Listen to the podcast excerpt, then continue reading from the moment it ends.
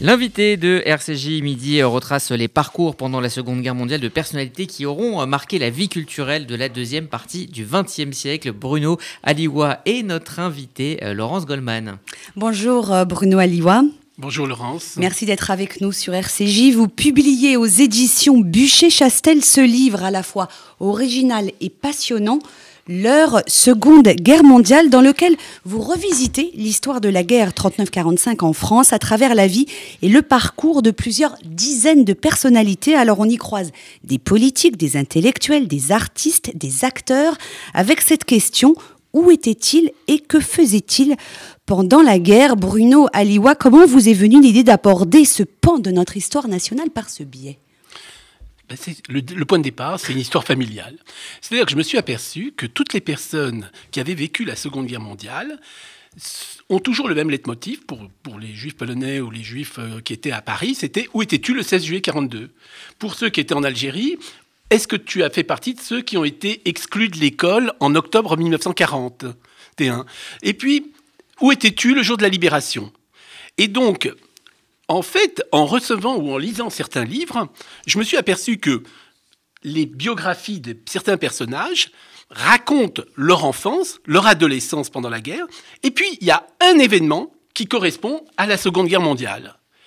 Par exemple, euh, vous avez, et c'est vrai que quand on parle de l'étoile jaune, tout le monde parle du port de l'étoile jaune, mais j'ai trouvé que c'était extraordinaire et beaucoup plus intéressant de raconter le jour où Jean Ferrat, qui s'appelle Tannenbaum, dont le père est juif, voit son père arriver avec des étoiles jaunes en train de coudre son étoile jaune sur son blouson. Et là, le petit Jean Ferrat, qui a à peine 14 ans, dit ce jour-là, je trouvais que c'était pas normal. Et ça va être pour Jean Ferrat le début, en fait, de son engagement politique. Pour euh, pour euh, Gainsbourg, le jour où il, a, il arbore l'étoile jaune, c'est un point de départ marquant dans sa vie. Et plus tard, quand il va faire une chanson, The Yellow Star, c'est un peu pour rappeler cette étoile jaune. Et donc, mon idée, c'était finalement, alors j'ai commencé avec deux, trois personnages, et j'ai trouvé que c'était assez intéressant, c'est que tous ces personnages juifs qui ont eu des, des vies extraordinaires ont été marqués par un petit épisode. Alors, au début, je m'étais dit, je vais faire quelque chose qui reste très euh, les enfants cachés, juifs célèbres. C'était ça mon objectif. C'est-à-dire qu'en fait, c'était c'est formidable. J'en avais marre d'entendre les gens parler de, de ce problème, de, de la difficulté, du psychotraumatisme. Moi, je me disais, mince, ces enfants qui ont vécu des moments horribles, des moments très durs, qui ont perdu leurs parents, qui ont vécu traqués, parce qu'on n'insiste pas assez Imaginez-vous un enfant de 5 ans à qui on doit lui dire tu ne t'appelleras plus ton nom, ton prénom. Tu dois changer de nom. Tu dois pas dire comment s'appellent tes parents. Tu dois pas dire que tu as été circoncis. Ce gosse-là va vivre pendant presque 2 ans, 3 ans dans la peur, dans l'angoisse, dans l'angoisse de l'arrestation. 1945, ça aurait dû en faire des enfants complètement introvertis, complètement traumatisés. Au lieu de ça, ça va faire des enfants qui vont avoir des vies fantastiques. Alors, on, va euh, y venir plus précisément, à Bruno Alouya, euh, euh, à travers tous ces exemples hein, que, vous nous, proposez dans ce livre. Mais tout d'abord, je voudrais revenir sur cette approche, la petite histoire dans la grande histoire, finalement. Hein. C'est ce qu'on appelle la micro-histoire. Cette histoire à taille humaine, finalement, vous qui êtes médecin et historien, est-ce que c'est pas votre regard à vous qui soignez des hommes et des femmes au quotidien et qui avez une connaissance intime parfois de leur vie? Oui, en fait, vous lisez une biographie d'un personnage. Je prends un exemple parfait. Daniel Echter. Tout le monde connaît Daniel Echter, l'ancien président du PSG, le fantastique couturier, le, le génie des affaires. À l'âge de 4 ans, sa mère lui dit Tu ne t'appelleras plus Daniel Echter, tu t'appelleras Daniel Caudron. Je ne m'appelle pas Marie Echter, je m'appelle Marie Caudron. Quand on lit la biographie de Daniel Echter, il dit Aujourd'hui, quand je j'ouvre un magasin et que je vois mon nom Daniel Echter, c'est une revanche sur tout ce que j'ai subi. Et je crois que ça, c'est une ligne dans sa biographie, mais ça, ça m'a marqué. Et donc mon idée, c'était de... Le parcours d'une personne, qu'elle soit juive ou non juive, a été extrêmement marqué par la guerre. Et je pourrais en raconter. Bah, des non-juifs, on peut en parler. Alors, il y a des juifs, il y a des non-juifs. Alors, au hasard, euh, euh, François Mitterrand, Serge Klarsfeld, Jean Gabin, Aragon, Simone Veil, Léon Zitrone, Yves Montand, Lemie Marceau, Françoise Giroud, Juliette Gréco, Victor Lano, Sacha Distel, Charles Aznavour, hein, il y en a plusieurs dizaines, euh, je le disais. Ce sont des récits souvent méconnus. ces personnalités, elles en ont peu ou pas parlé finalement de leur vécu quand, pendant la guerre. Pour quelles raisons, euh, selon vous, est-ce qu'il fallait vivre et revivre avant tout euh, dans les années 45-50 Je crois qu'en C'est pas typiquement juif hein, comme comportement. Je crois que je suis pas psychiatre, je suis pas psychologue, mais ce que je sais, c'est que soit un événement Bon, pour ces gens-là, c'est un événement qu'ils ont placé dans leur tête, mais au lieu d'en vivre comme un traumatisme, ça les a aidés dans la réussite. C'est-à-dire que vous prenez, je sais pas moi, Victor Lanoux, euh, Pierre Barou, qui sont des enfants juifs cachés. L'un, euh, Barou va être euh, en Vendée, Victor Lanoux va être dans la Creuse. Victor Lanoux, Victor Nataf, petit juif de la région parisienne. Je ne savais pas d'ailleurs qu'il était d'origine juive, Victor Lanoux. Hein, et il, va, il va être baigné dans un milieu campagnard et finalement, il va en fait garder de cette expérience un souvenir extraordinaire de la campagne. Par exemple, Pierre Barou, ça va être à bicyclette, il va, ça va lui donner une inspiration pour tout ce qu'il va écrire, tout ce qu'il va faire. Et vous avez comme ça des gens, le mime Marceau, étudiant en art décoratif, pas du tout mime. Il participe à la résistance avec Gérard Loinger, et il doit faire passer des enfants juifs en, Suisse. Vous connaissez les enfants juifs, c'est pas non plus une tarte. Faire passer et dire à des enfants juifs de se taire, c'est pas facile. Et là, il va utiliser un artifice, il va leur dire Je suis un mime, on va faire un jeu de mime. Il voit qu'il captive les enfants. Il va continuer à améliorer ce personnage et ça va donner le personnage de Bip, le fameux mime Marceau. Et vous avez comme ça des histoires un peu Trigano, Trigano, un enfant de Montreuil petit, euh, enfin, qui ne s'était pas destiné à créer le club méditerranéen, mais il vit en Creuse, il découvre les joies de la nature, il découvre en fait la vie en communauté, la nature pendant la guerre. Au retour de la guerre, il a une envie folle de réussir, il a une envie folle de, de, de, de faire partager aux autres cette joie de la nature. Ça va donner le club méditerranéen. Et vous avez des tas de gens qui auraient pu. Enfin, on peut démultiplier. Et je trouve que ça, c'est extraordinaire. Et puis après, c'est les vocations politiques, les vocations même euh, théâtrales, cinématographiques. Charles Denner. Charles Denner, petit juif polonais, né en 1926 en Pologne, qui arrive en France en 1930, à l'âge de 4 ans. Il est tailleur. Il participe à la résistance dans le Vercors. On lui donne le livre Le Misanthrope. Il lit Le Misanthrope il trouve que c'est extraordinaire, le misanthrope de Molière. Il apprend des tirades par cœur. Il est blessé au cours d'un engagement, Charles Denner, et il dit si je m'en sors, je deviendrai acteur. 1946, il rentre au théâtre yiddish.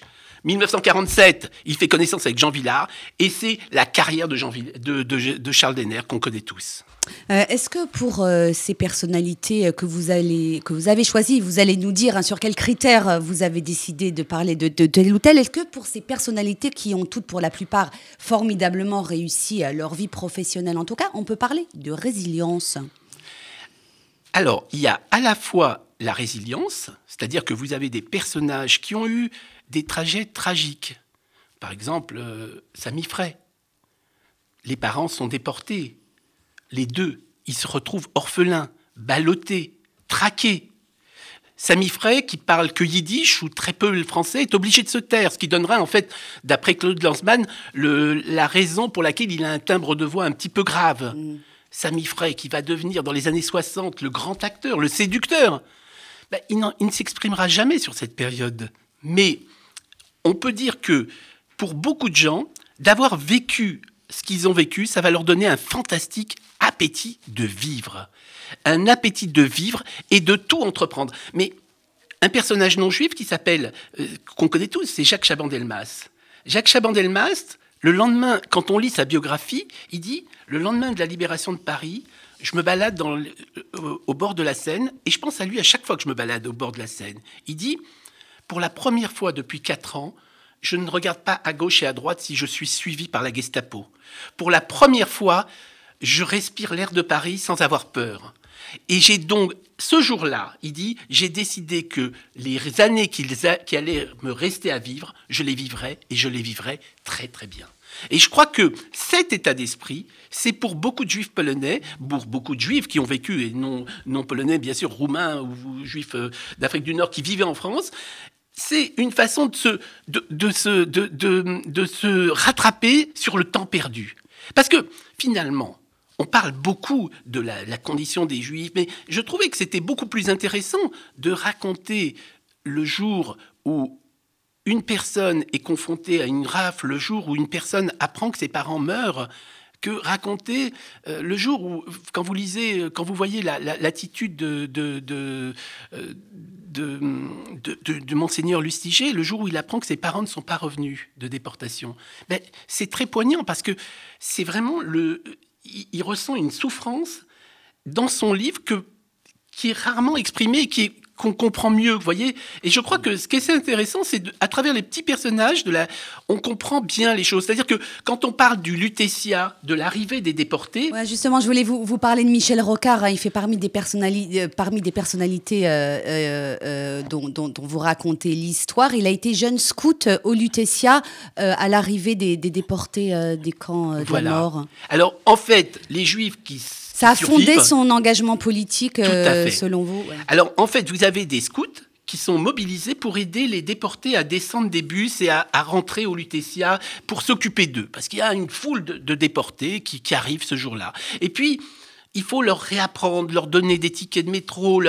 Et on mobilise des scouts. Parmi ces scouts, il y a Pierre Belmar, Poirot Delpech, le futur académicien, et puis Michel Rocard. Et Michel Rocard, il est boy scout.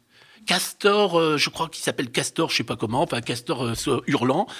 Et là, il dit, ce jour-là, j'ai compris les dangers du fascisme, les dangers du nazisme en voyant ces déportés. Et c'est ce moment-là qui a été le point marquant de ma conscience politique.